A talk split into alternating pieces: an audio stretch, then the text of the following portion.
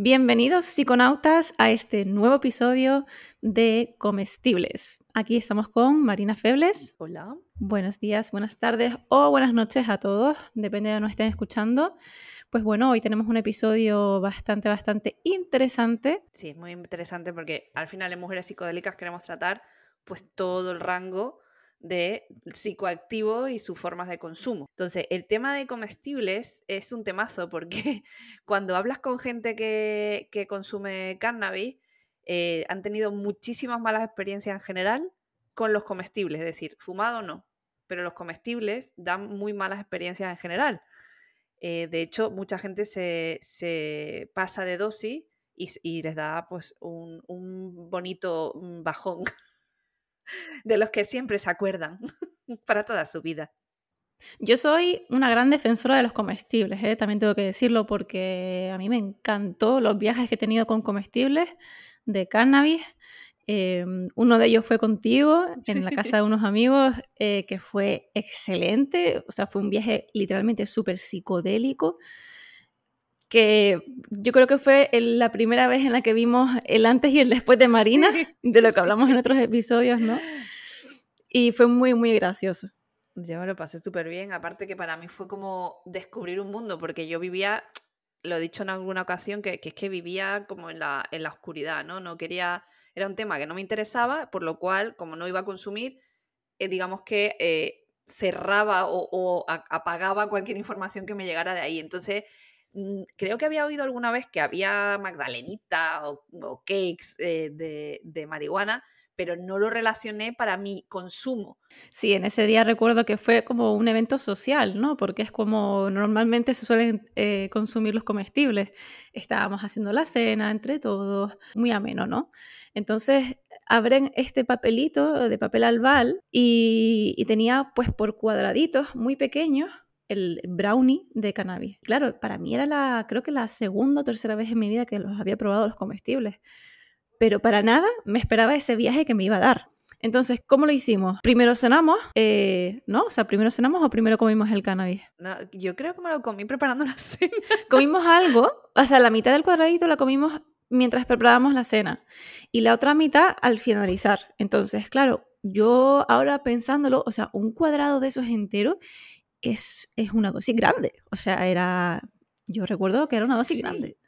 Sí, yo en ese caso me acuerdo que yo me lo comí antes. Me acuerdo que yo dije, pues, pues ya que vamos a meternos, nos metemos con todo. Y me lo comí antes. Eh, vamos, a, vamos a especificar que los comestibles, obviamente, eh, tienen un problema, eh, que es, es, lo que le provoca las overdoses a la gente que básicamente es porque no eres consciente de lo que estás tomando y como tardan a hacerte efecto, tú dices, ah, pues es que no he comido suficiente. Mm, tenemos que pensar que en el sistema digestivo hay un proceso de la digestión que pasa tiene un tiempo. Entonces tú no puedes eh, lanzarte una pieza de lo que sea de comestible y decir, ay, no me ha hecho efecto, no he fumado, ¿vale? tarda, tarda en hacer efecto.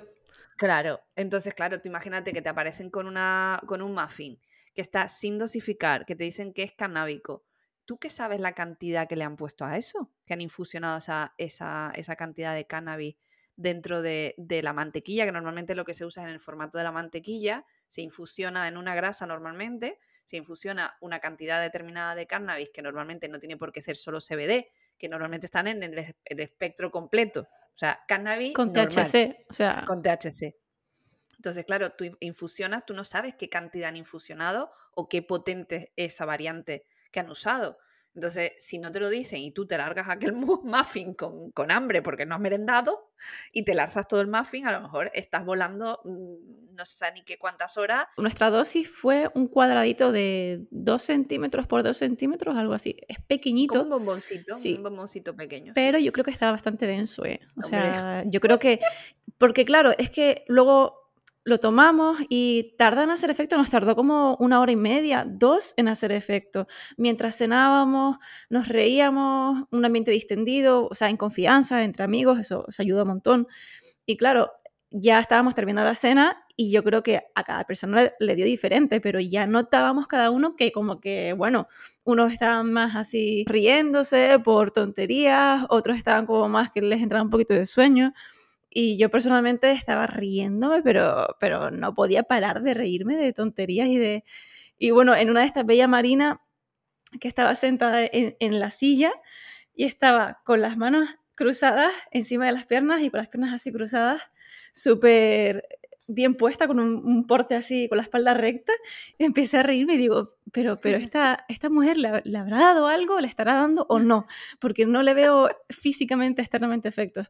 Y claro, la cara, luego le mirabas la cara y tenía una cara de felicidad y de tranquilidad. Es verdad, no sentía nada, estaba, pues, no sé, ahí observando y decía, bueno, pues será que no me ha dado, no me ha dado. Aquí la, la, la cuestión es importantísimo saber quién ha cocinado eso, a ver qué experiencia tiene, ¿vale? Importante. Eh, si te ofrecen un comestible, pregunta mm, qué cantidad de, de, psicoactivo puede llegar a tener, ¿vale? Cuántos gramos de THC o cuántos gramos de CBD o lo que sea que lo componga tiene este el preparado que te hayan dado, porque si no, no sabes si lo que te estás tomando te va a sentar mal, ¿vale? Porque es muy probable que te siente mal si no lo mides y te puedo asegurar que no es agradable que te siente mal. Estamos hablando de una sensación física de querer morirte. O sea, la sensación física es, te dan vómitos, te dan ganas de ir al baño pues con diarrea, puede taquicardia. que, te dan unas taquicardias muy fuertes, te mueves eh, y te, se te mueve todo el mundo, o sea, estás, estás muy desequilibrado porque no te mantienes en pie, ¿sabes? Paranoia también. Paranoia, etc. O sea, los efectos psicológicos no son tan fuertes, pero los físicos sí son de sentirte realmente mal, de sentirte enfermo. Entonces, hay gente espiritual que dice que cuando tomas esto es porque estás purgando, ¿vale? Que la, el cannabis te viene para purgarte y te está dando una limpieza espiritual y por eso necesitas pasar por ahí, como les pasa luego con la ayahuasca y demás, que te dan náuseas y eso, y mucha gente vomita, porque se supone que estás purgando las malas energías y todo este rollo, pero no, realmente es una sobredosis de, cannabis en el cuerpo y piensa que cuando lo tomas, o sea, lo comes, el efecto es mucho más potente que fumado. Claro, entra, entra al estómago en sangre, directamente entra a los intestinos, donde se absorbe todas las propiedades y llega a la sangre. Entonces en la sangre circula por todo tu cuerpo y claro, tarda más en hacer efecto, pero cuando te hace efecto, lo sabes. O sea, lo sabes y te pega un pelotazo que, como dice Marina, si te pasas, pues puedes tener un problemita. Efectivamente. Entonces, eh, normas fundamentales cuando vayas a consumir comestibles, preguntar quién es la persona que lo ha cocinado, porque también puede haber también una contaminación, no necesariamente por extra de dosis de, cannabis, sino que puede haber una, una, mala gestión de la cadena de frío o de lo que sea y te puedes poner malito. Eh, luego ver qué cantidad han usado, ¿vale? Cuántos gramos han usado para infusionar en la mantequilla eh, y eh, de ahí ya dosifica. Si te lo pueden dar dosificado, mejor. Que eso es lo que hice yo cuando yo me tocó hacer mi, mi space El space cake de Marina, que fueron, ¿cuántos fueron? 90 y... 88 dosis salieron. 88 dosis cuadraditos de 1 por 1 centímetros.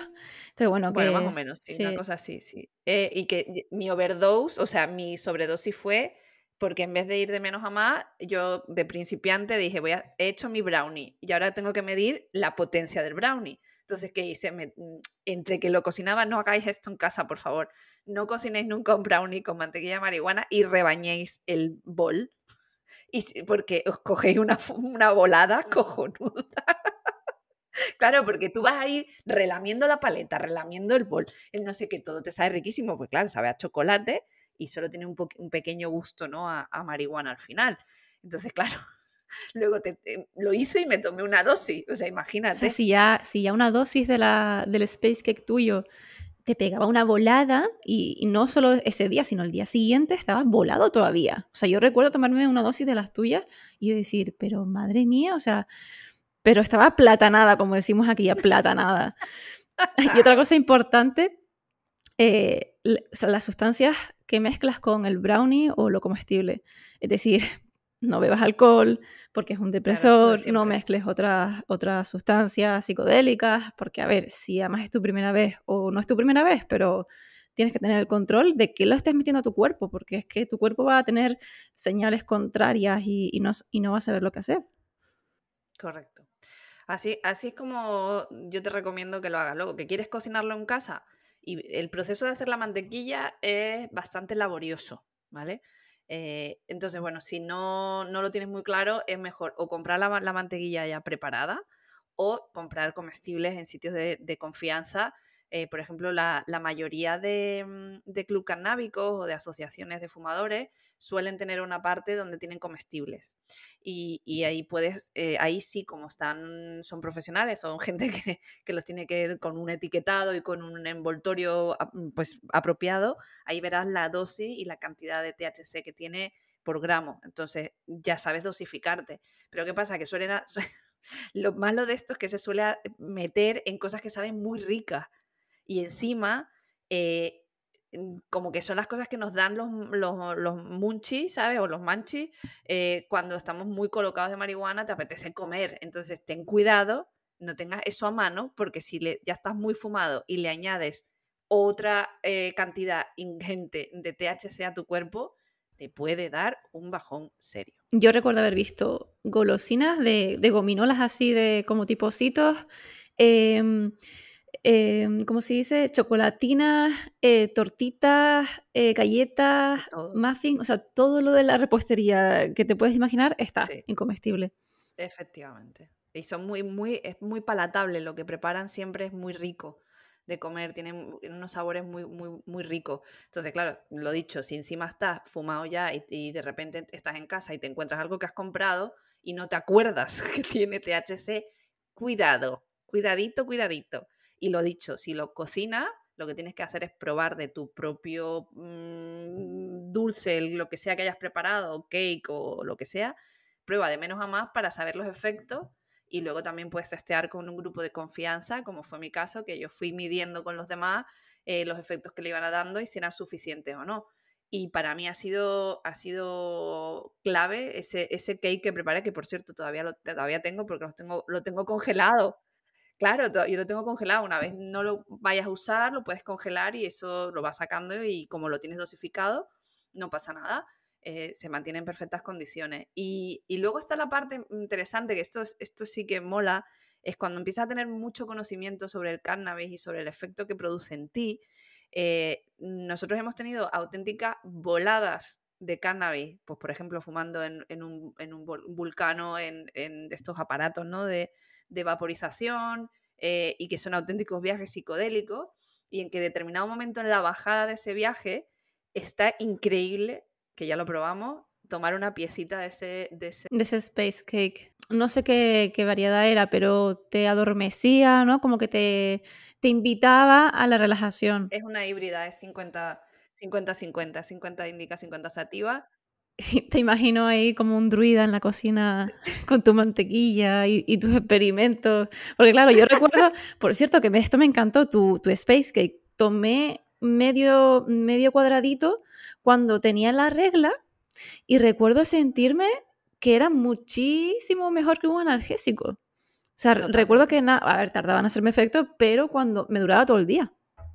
Una, una pequeña dosis y, y decía, pero esto es una maravilla. O sea, no siento los, los, cólicos menstruales.